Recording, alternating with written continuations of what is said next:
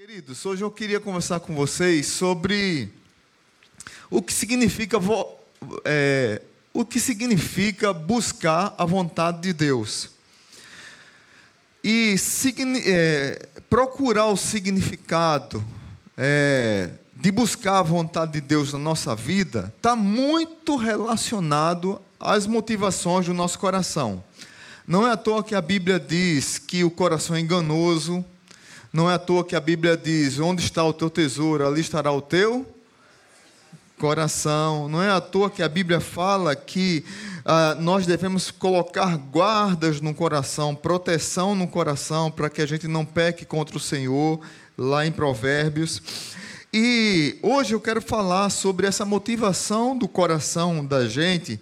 É, porque quando a gente fala em buscar conhecer a vontade de Deus, muita gente chega para o, para o pastor, para os líderes de células, vem com essa pergunta: como é que eu vou saber do meu futuro?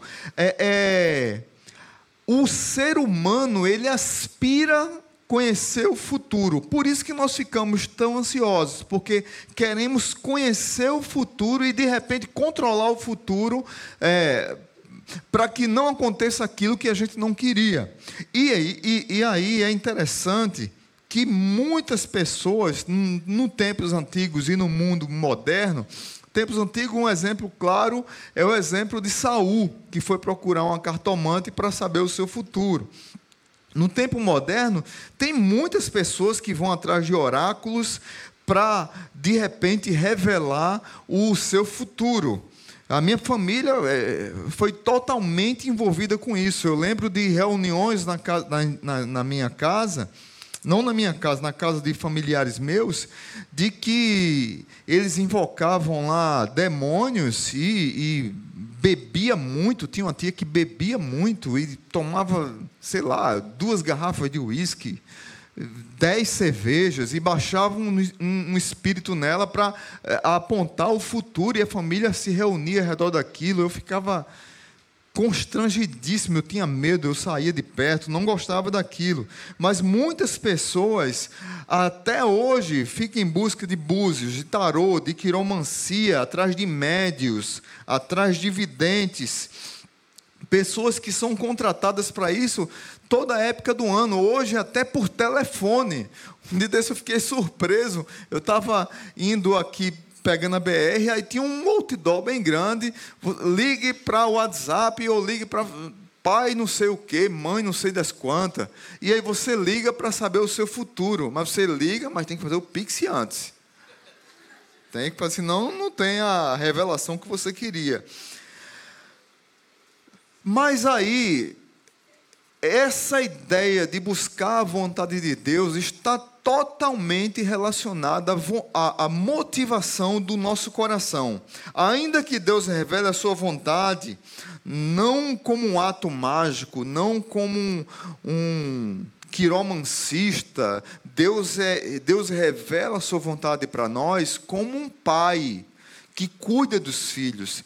Deus revela a sua vontade para nós como alguém que nos ama e nos direciona num caminho seguro. Ah, o que mais o que mais precisamos tomar cuidado quando a gente busca a vontade de Deus são as motivações do nosso coração. Eu estou buscando a vontade de Deus com qual interesse? Será que é a vontade de Deus que realmente eu estou em busca? Ou será que eu estou em busca da minha vontade, que Deus se dobre como falsos deuses, como deuses que criamos, é, se dobre a minha vontade? E aí eu convido você a abrir a sua Bíblia lá no primeiro livro dos Reis, primeiro livro dos Reis, capítulo 22. E fica com a Bíblia aberta, porque a gente vai ler o texto todo, é um texto longo. E vamos ler esse texto. 1 Reis, capítulo 22. Diz assim a palavra de Deus: Durante três anos não houve guerra entre a Síria e Israel. Mas no terceiro ano, Josafá, rei de Judá, foi visitar o rei de Israel. Este havia perguntado aos seus oficiais: Por acaso vocês não sabem que Ramote Gileade nos pertence e ainda assim não estamos fazendo nada para retomá-la do rei da Síria? Então perguntou Josafá, perguntou a Josafá: Irás comigo lutar contra Ramote Gileade? Só aqui uma explicação antes. É, Josafá era o rei de Judá, Judá e Benjamim, e Acabe era o rei de Israel, que eram as dez outras tribos. Lembre que aqui o rei não estava dividido. O, rei, o reino único foi no reinado de Davi. Depois que Davi morreu, o reino foi dividido. Salomão também, depois morreu, o reino foi dividido. Então, Judá, quando fala Judá e Israel, é tudo Israel, são todos irmãos, mas estavam divididos. Uma parte de um grupo e outra parte do. Por isso que tinham dois reis. Verso 4. Então, então perguntou a Josafá: Irás comigo lutar contra Ramote de Gileade? Josafá respondeu ao rei de Israel: Sou como tu, e meu povo é como o teu povo, e os meus cavalos são como se fossem teus. Mas acrescentou: Veja o que Josafá diz: Peço-te que busques primeiro o conselho do Senhor. Então o rei de Israel reuniu quatrocentos profetas e lhes perguntou: Devo ir à guerra contra Ramote de Gileade ou não? E eles responderam: Sim, pois o Senhor a entregará nas mãos do rei. Josafá, porém, perguntou: Josafá novamente: Não existe aqui mais nenhum profeta do Senhor a quem possamos consultar? Verso 8. O rei de Israel respondeu a Josafá: Ainda há um homem por meio de quem podemos consultar o Senhor, mas eu o odeio, porque nunca profetiza coisas boas a meu respeito, mas sempre coisas ruins. É Micaías, filho de, filho de Inlá. O rei não deveria dizer isso, Josafá respondeu. Então o rei de Israel chamou um dos seus oficiais e disse: Traga Micaías, filho de Inlá, imediatamente. Usando vestes reais, o rei de Israel e Josafá, rei de Judá, estavam sentados em seus tronos na eira, junto à porta de Samaria, e todos os profetas estavam profetizando em transe diante deles.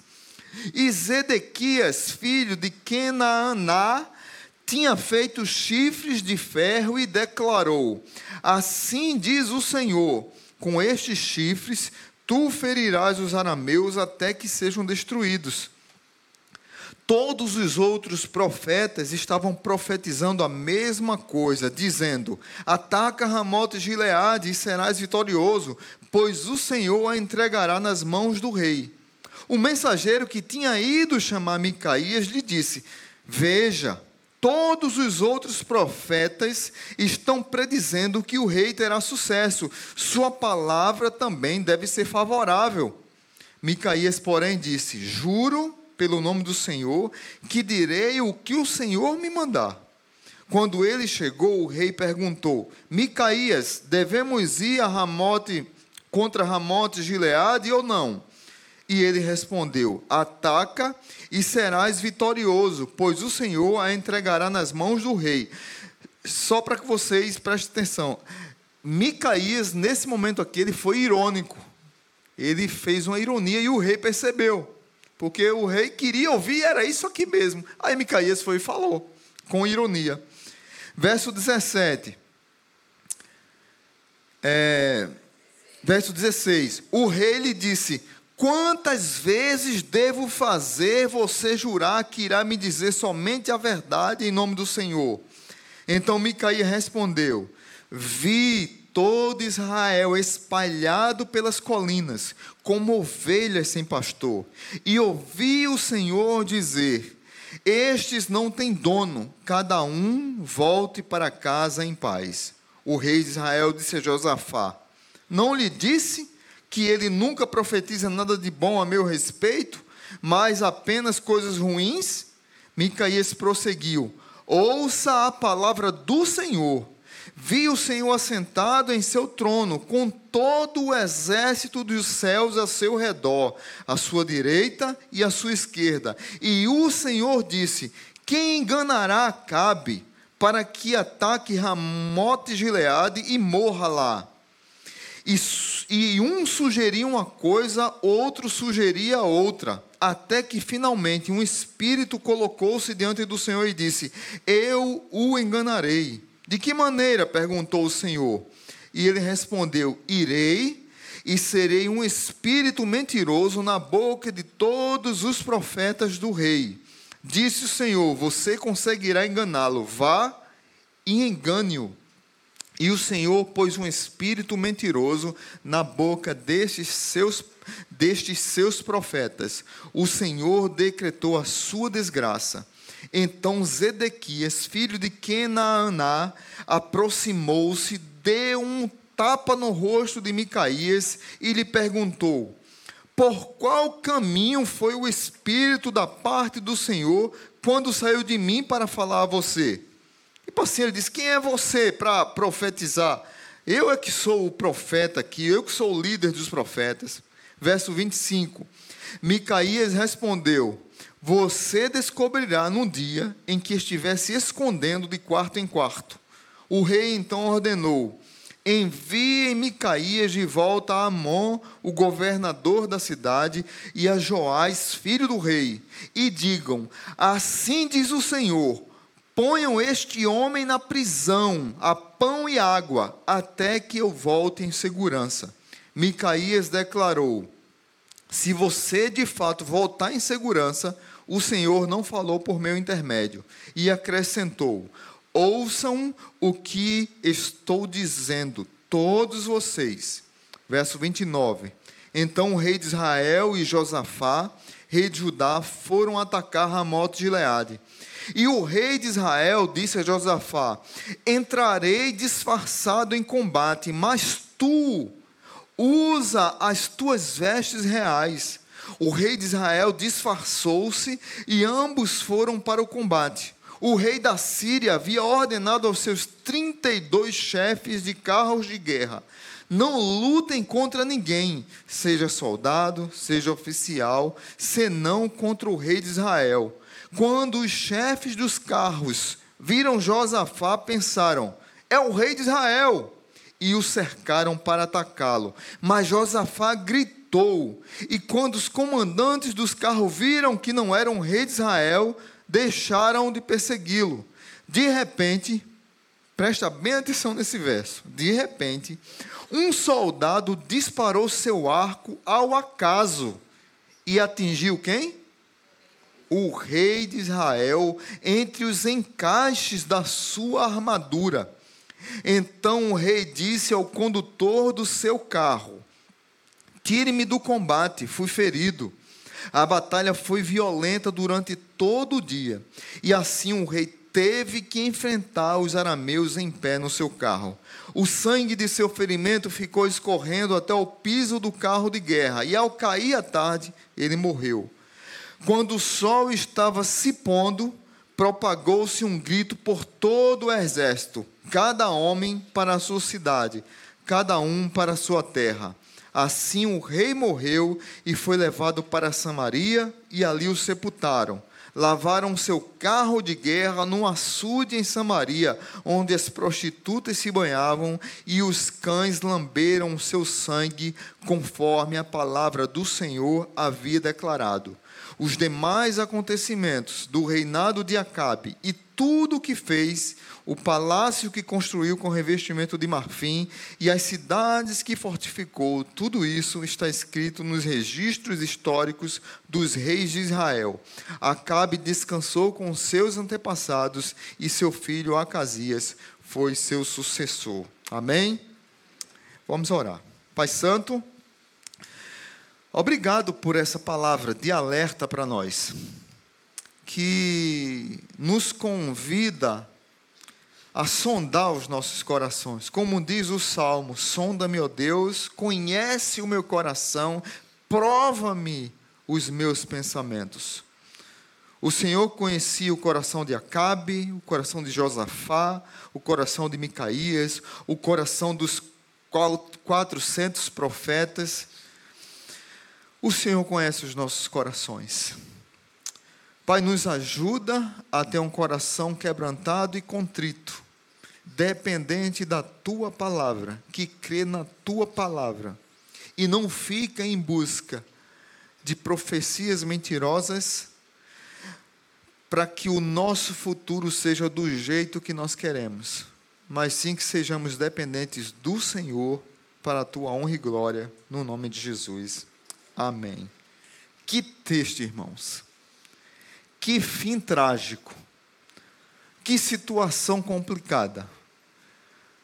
Para Micaías, para Josafá, situação complicadíssima. Josafá era um rei muito querido, um rei que agradava o Senhor, um rei que era segundo a vontade do Senhor. Micaías era um profeta sério, conhecido nesse grupo aqui como o último dos profetas.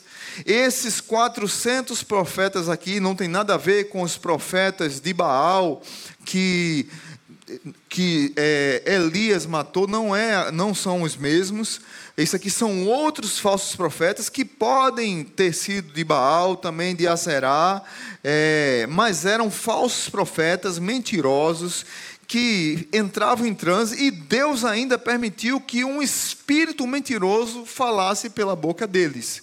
Aí você pode dizer, poxa, mas Deus faz isso? Não, não é que Deus é a favor da mentira ou a favor da coisa errada todos os exércitos de anjos, tanto do mal quanto do bem, estão debaixo da vontade do Senhor dos exércitos. É a mesma ideia que nós encontramos quando a gente lê é, lá em Êxodo, que é, o, o, Faraó, Deus endureceu o coração de Faraó. Por que Deus endureceu o coração de Faraó? Porque o coração de Faraó já era duro, pecaminoso, errado, contra Deus, contrário à vontade de Deus. Deus endureceu mais ainda.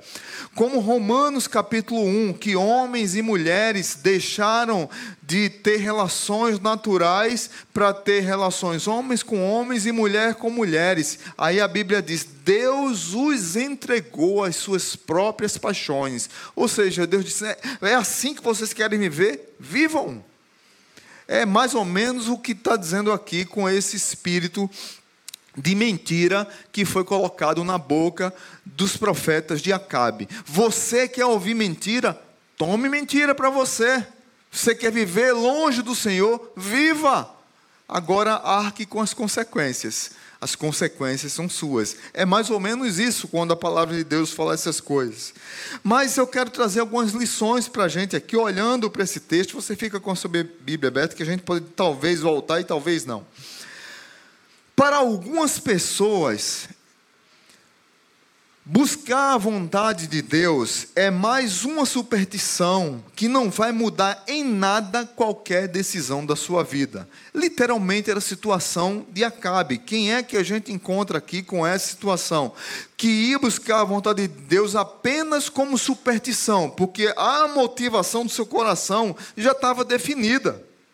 Ele já tinha decidido o que ele queria. Ele queria atacar Ramote de Leade, porque tinha tido uma batalha contra o rei da Síria, Ben Haddad, e Ben Haddad disse que ia devolver Ramote de Leade para Israel. E passou três anos e não resolveu, e não devolveu. Você pode ler isso num contexto antes e não devolveu. E ele disse: Não, eu quero lutar. Estava tudo em paz. Ele achava que tinha condições de lutar contra o rei da Síria e ele não tinha. Ele não tinha vontade do Senhor do lado dele, ele não tinha um apoio do Senhor para ele ir contra o povo é, da Síria. Ele tinha que ficar quieto no lugar dele, porque Acabe era um rei mau. Foi um dos piores reis de Israel. Talvez, é, para alguns foi o pior. O outro rei ruim de Israel foi Manassés. E vocês lembram da esposa de Acabe? Quem era a esposa de Acabe? Jezabel. Então a dupla dinâmica era difícil. Era difícil, gente. Eles buscam profetas que os motive na direção que eles querem alcançar.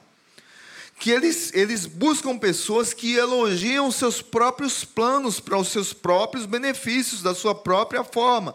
É como as pessoas, hoje há muitas pessoas que vão em busca de, de falsos profetas, de falsos pastores, falsas profetisas.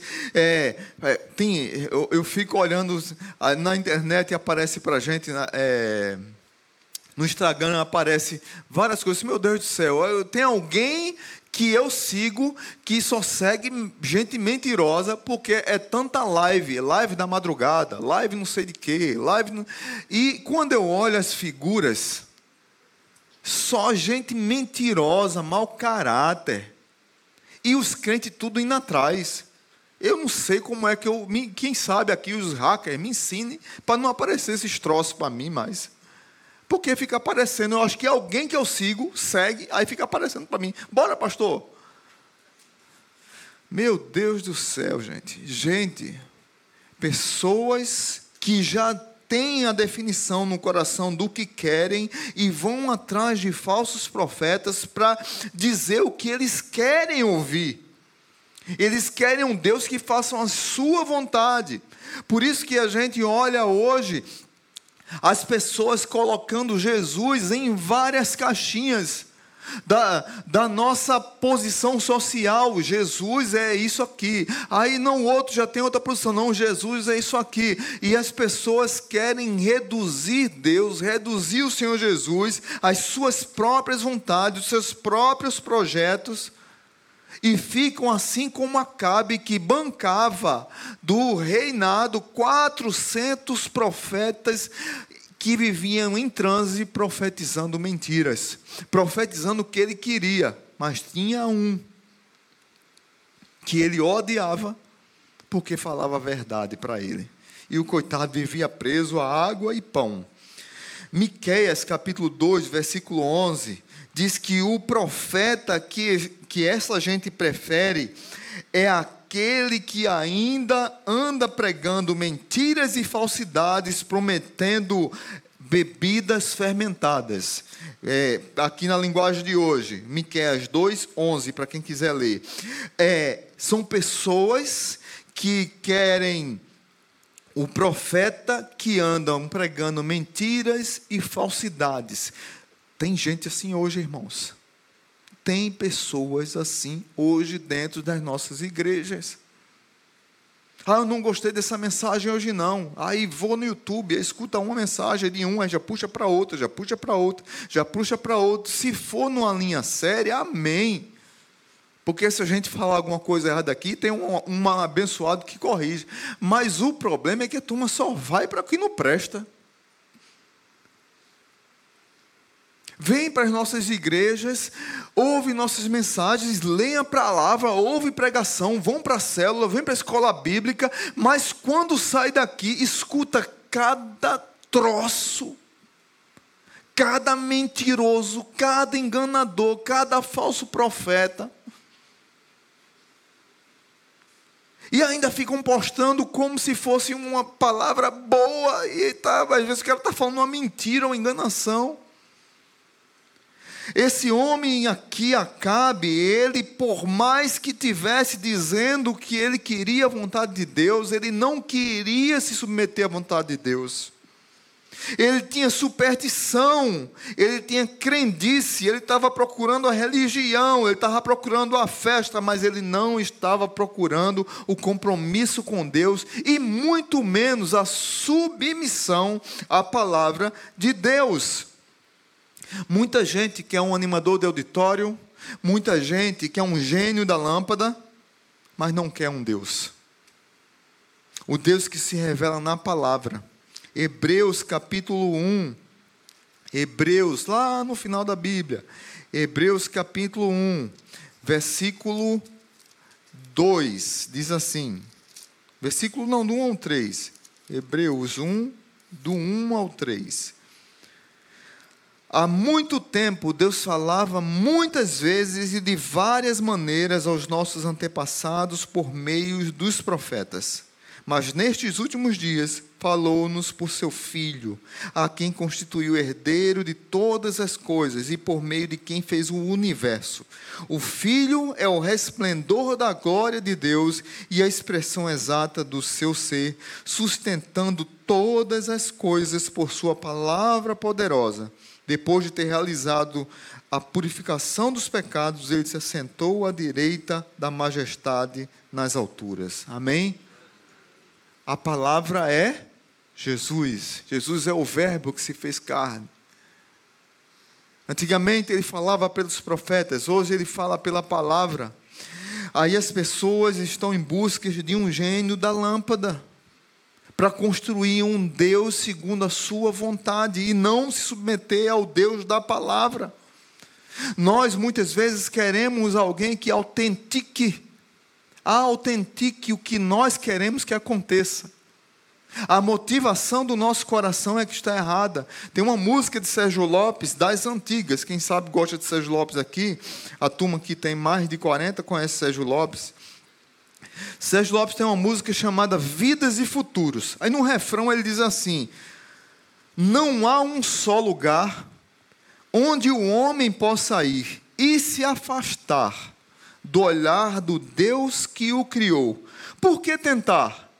Comprar castelos de ilusão como quem pensa que tem Deus em suas próprias mãos. Tão certo como o sol, brilha no dia que virá. É mais feliz o homem que entrega a Deus todo o seu coração, futuro, vida e tudo mais. Eis o segredo eficaz do homem que confia e espera no Senhor.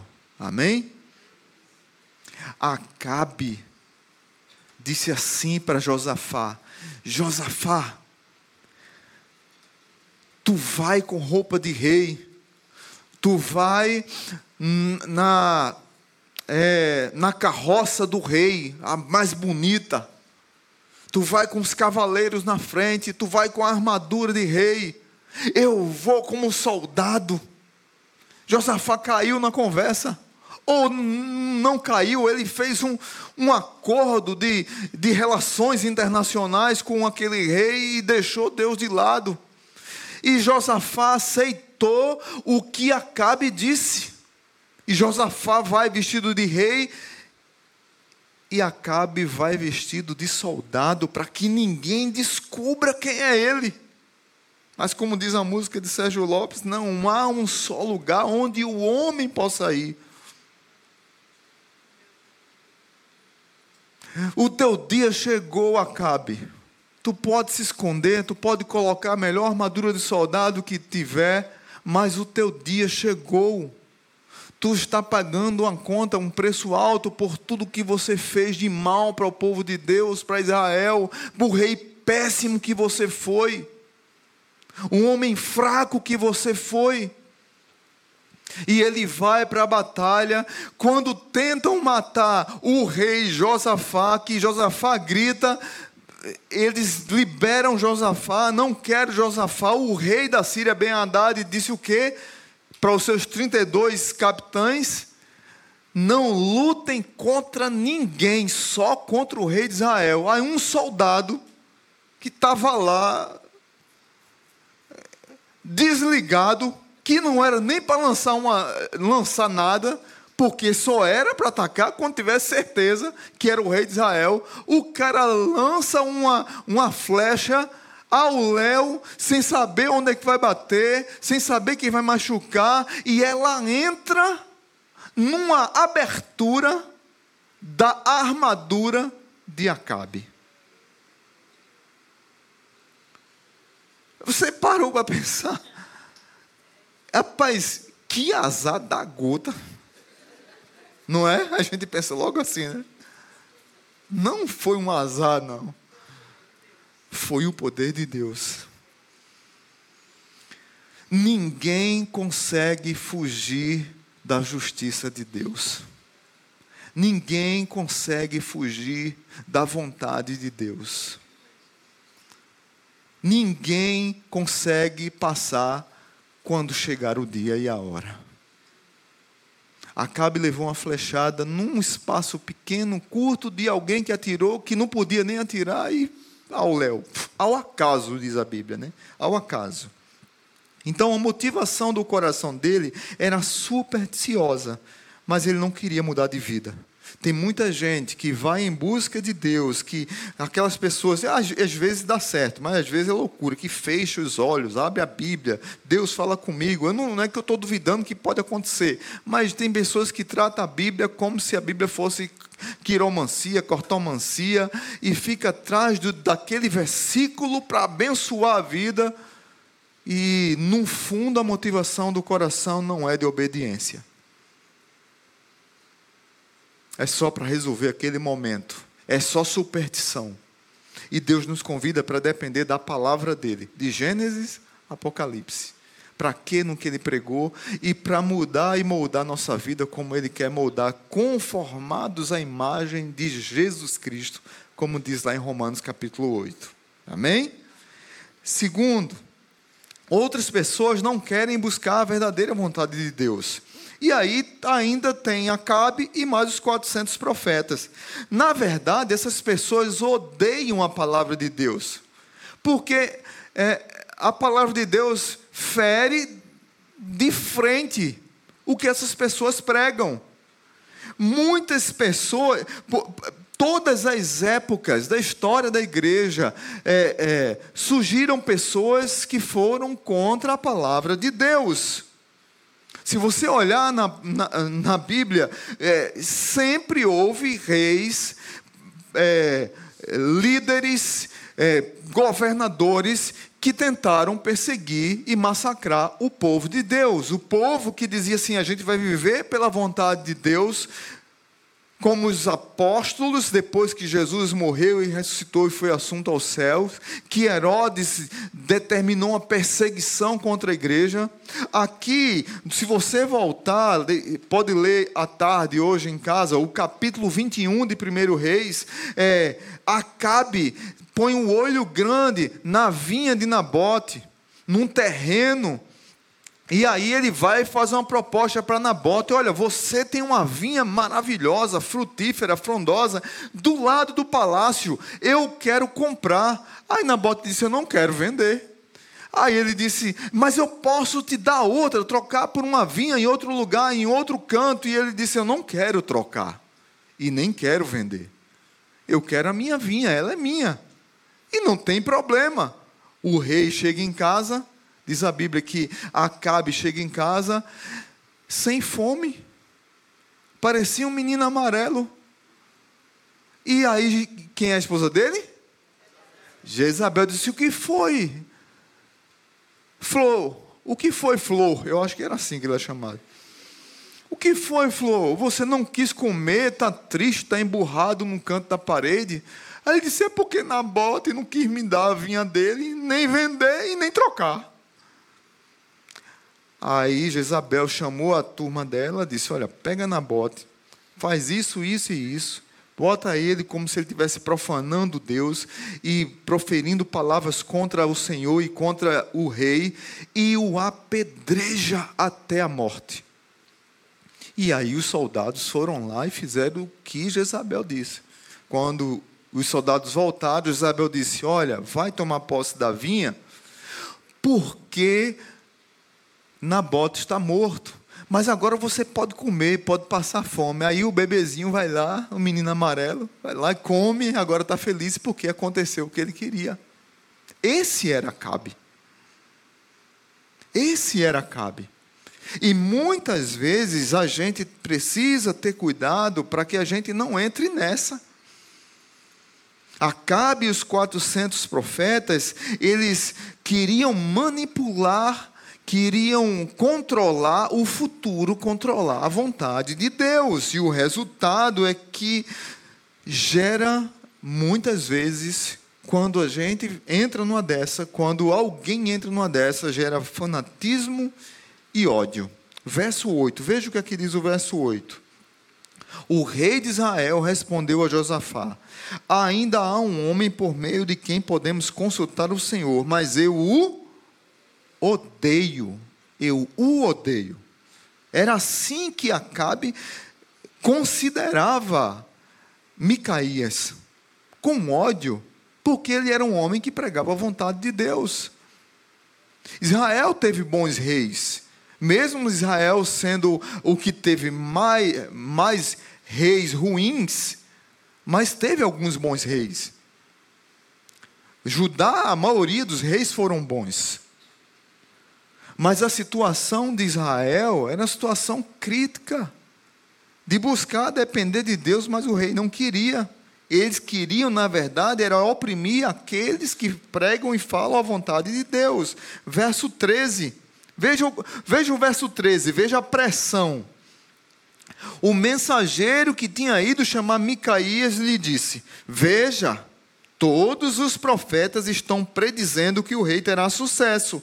Sua palavra também deve ser favorável. O cara já veio pressionando.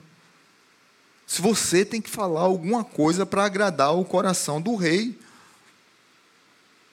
Havia um fanatismo, uma idolatria ao que o rei queria.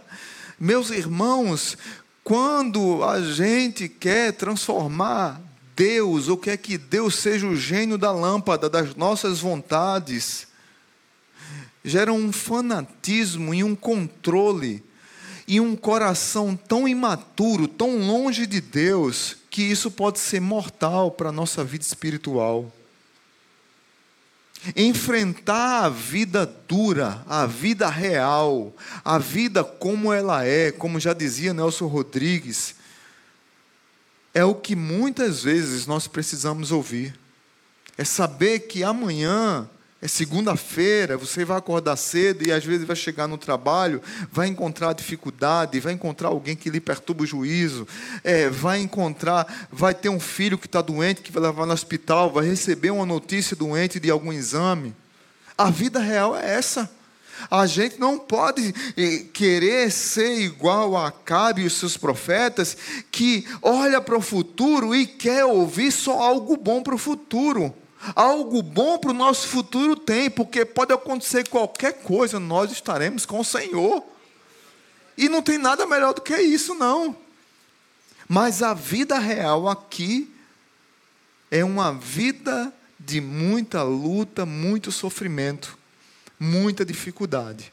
Todos nós temos alguma em alguma, em alguma dimensão. E qual é a motivação do nosso coração? que nós não sejamos como os profetas, nem como Acabe. E também nem como Josafá nesse esquisito. Apesar de Josafá ser um bom rei,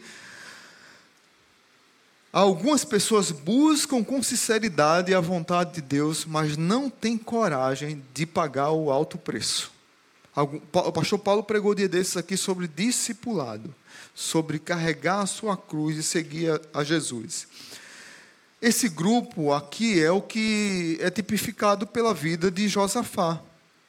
Josafá realmente, ele era sincero, ele desejava a palavra de Deus. Ele falou duas vezes: Tem alguém aí para profetizar a vontade de Deus? Aí ele ouviu os 400 profetas e ele não gostou. Ele não acreditou. Ele disse: Tem mais alguém? Tem sim, Micaías, aquele que eu odeio. Manda chamá-lo, chamou e veio. Mas pense comigo, relações internacionais, a turma aí que estuda aí relações internacionais, relações internacionais entre Judá e Israel, é, havia uma aliança, fazia tempo que os irmãos não brigavam mais, estava tudo bem entre eles. Josafá preferiu manter a paz com Israel, com Acabe, do que obedecer à palavra de Deus, porque Micaías disse que o povo ia ficar sozinho como se não tivesse pastor.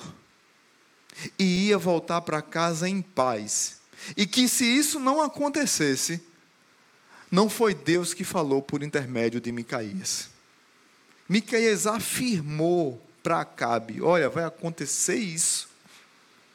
Josafá não era para ter ido. Josafá não era para ter feito uma aliança. Josafá quase que vai para o brejo. porque ele foi ainda. Acabe era um rei tão malvado que pegou o cara que deu o coração dele para Acabe e Acabe disse: Olha, tu vai na carruagem vestido de rei. E, a, e Josafá aceitou, irmãos. Josafá aceitou, ficou neutro, não tomou a decisão de pagar o preço e dizer assim: Olha, eu sou discípulo do Senhor, o Senhor falou que a gente não deve ir, então nós não vamos. Se você quiser ir, vá, mas eu não vou. Só que ele havia feito uma aliança e queria manter essa aliança. Os meus cavalos são teus, os meus soldados são teus, o meu coração é teu, tu é meu irmão, vamos lá juntos. Meu amigo. Quando Deus diz não, é não. Quando Deus diz para não ir, é para não ir. Não adianta se você vai desagradar Fulano, Beltrano, Ciclano. Você precisa entender que seguir ao Senhor com sinceridade, é, olhando a motivação do seu coração, você precisa ter coragem de assumir com atitude, tomar a decisão de pagar um preço. Nós devemos obedecer a Deus, custe o que custar. A sociedade está maluca, querendo destruir nossas famílias, nossos filhos, nossos, que, nossos parentes, querendo bagunçar com a igreja. Será que a gente tem que ceder para isso? Não, a gente tem que se posicionar. A gente precisa dizer não para muita coisa. A gente precisa amar as pessoas, mas não concordar com o erro delas. E muito menos fazer aliança e achar que está tudo bem. A vontade de Deus, seguir a vontade de Deus, tomar a decisão de pagar um alto preço, ela, ela implica em deixar de ganhar algo, em deixar de buscar algo. Quando a gente faz a vontade de Deus, no mundo moderno que a gente vive, muitas vezes a gente vai sair como derrotado. Mas para Deus é vitorioso. E aí, qual a nossa decisão? Jeremias capítulo 21, versículo 8 diz: Escutem, escutem, eu, o Eterno, deixo que vocês escolham entre o caminho da vida e o caminho da morte. Josafá não queria perder a aliança com Acabe, mas perdeu a aliança com Deus nessa atitude. Verso 32 e 33, veja o que é que diz. Quando os chefes dos carros viram Josafá, pensaram: é o rei de Israel, e o cercaram para atacá-lo. Mas Josafá gritou alto e quando os comandantes dos carros viram que não era o rei de Israel, deixaram de persegui-lo. Que situação que ele não precisaria ter passado. Coragem para perder o prestígio humano em troca do reconhecimento divino.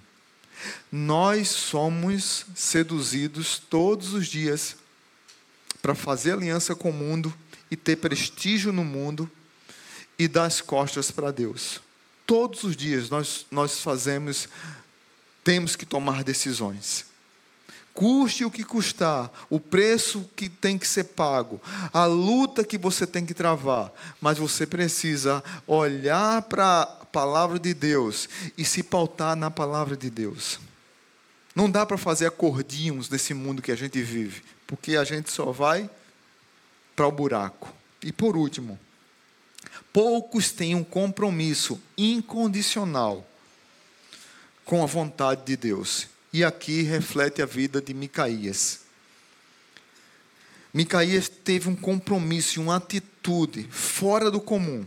Ele assumiu, ele, é, é, por causa da decisão dele, ele foi agredido. Ele recebeu do, do líder dos falsos profetas de Acabe, ele recebeu um tapa no rosto. Quem é que levou tapa no rosto? Novo Testamento. Quem foi que foi cuspido, que levou tapa no rosto? Jesus Cristo. Ele levou tapa no rosto, ele foi aprisionado. Quem foi aprisionado no Novo Testamento? Jesus. Porém, por causa do seu compromisso com a vontade e com o poder de Deus, o nome dele está gravado na história dos reis como um profeta que se submetia à vontade de Deus, mas não à vontade do rei, não à vontade é, dos movimentos sociais, não à vontade dos discursos de modernos, de, de politicamente correto. Não, ele não se dobrava a isso. Ele dizia: a palavra de Deus está dizendo isso. E são homens e mulheres assim que Deus quer usar hoje. Pastor, é muito difícil viver assim, feito Micaías hoje. É, irmãos, nunca foi fácil. Nunca foi fácil ser discípulo de Jesus. Deus nunca mentiu para a gente. Nunca foi dito que o, o, é, o espaço é largo e o caminho é escancarado. Não, sempre a Bíblia diz que é apertado.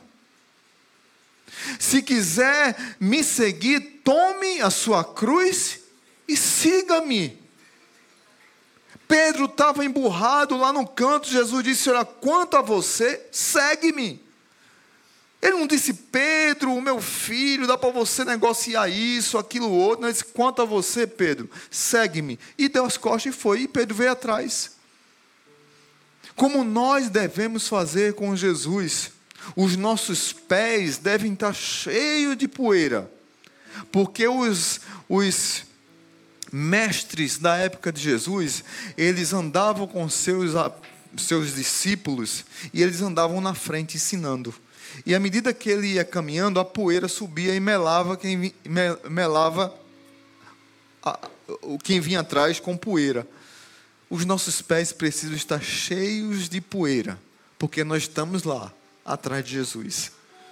Ele vai pisando, a poeira vai subindo, ele vai pisando, a poeira vai subindo, ele vai ensinando, vai direcionando o caminho, a poeira vai subindo e a gente vai caminhando, vai caminhando, vai caminhando. E muitas vezes nós vamos levar bofetada na cara, muitas vezes nós vamos ser presos emocionalmente, nós vamos ser taxados de diferentes, do diferentão, nós vamos ser aquela pessoa que fica apenas água e pão para agradar o nosso Deus, para fazer a vontade do nosso Senhor. Qual é a motivação no nosso coração? Será que eu, quando vou buscar a vontade de Deus, eu vou de verdade ou eu vou para satisfazer os desejos do meu coração? Verso 34. De repente, vou repetir a situação de Acabe. De repente, um soldado disparou seu arco ao acaso e atingiu o rei de Israel entre os encaixes da sua armadura. Então o rei disse ao condutor do seu carro: Tire-me do combate, fui ferido. Que eu e você não termine feito Acabe. Que eu e você possa olhar para a vida de Micaías Olhar para a vida de Josafá, que foi um excelente rei de Israel, mas que falhou por um momento. Mas mesmo falhando, se arrependeu e Deus deu vitória e Deus deu um bom epitáfio para Josafá. Que nós possamos olhar para a palavra de Deus e dizer assim: eu quero viver essa palavra na minha vida na minha família e as motivações enganosas do meu coração, elas que se submetam à vontade de Deus, e não que eu queira construir deuses ídolos segundo a minha vontade. João Calvino dizia que o nosso coração é uma fábrica de ídolos. Todos os dias nós criamos ídolos para fazer conforme a gente quer que a gente saia daqui hoje desafiado. Senhor, eu quero fazer o que tu queres. Muda, molda, limpa, sonda o meu coração. Amém? Curva sua cabeça e vamos agradecer ao Senhor. Pai bendito, muito obrigado por tua palavra Que a motivação do nosso coração seja de agradar ao Senhor, de fazer a tua vontade. Que Jesus, que veio pagar um alto preço na cruz do Calvário, foi apanhado, foi cuspido, foi humilhado, foi preso, foi crucificado, ressuscitou o terceiro dia, para que eu e meus irmãos tivessem vida e, saí, e saíssemos de qualquer reflexão, pregação, palavra, saíssemos felizes. Por mais que a vida seja difícil lá fora, que quando a gente sonda o nosso coração e olha para o que Jesus fez por nós, não tem alegria maior do que essa, de ouvir, fazer a tua vontade. Abençoa meus irmãos aqui, amados e queridos. Abençoa aqueles que estão aqui visitando, talvez não conheçam o Senhor, que eles possam entender que vale a pena seguir esse caminho que é apertado e estreito, e que nos convida a carregar a cruz para fazer a vontade de Jesus. Que saiam daqui hoje, Pai, profetas, Micaías daqui, cheios do coração, cheios de Deus, para pregar com autoridade, onde quer que pisarem, pregar com autoridade, como Micaías pregou. Muito obrigado pelo teu cuidado e teu amor por nós.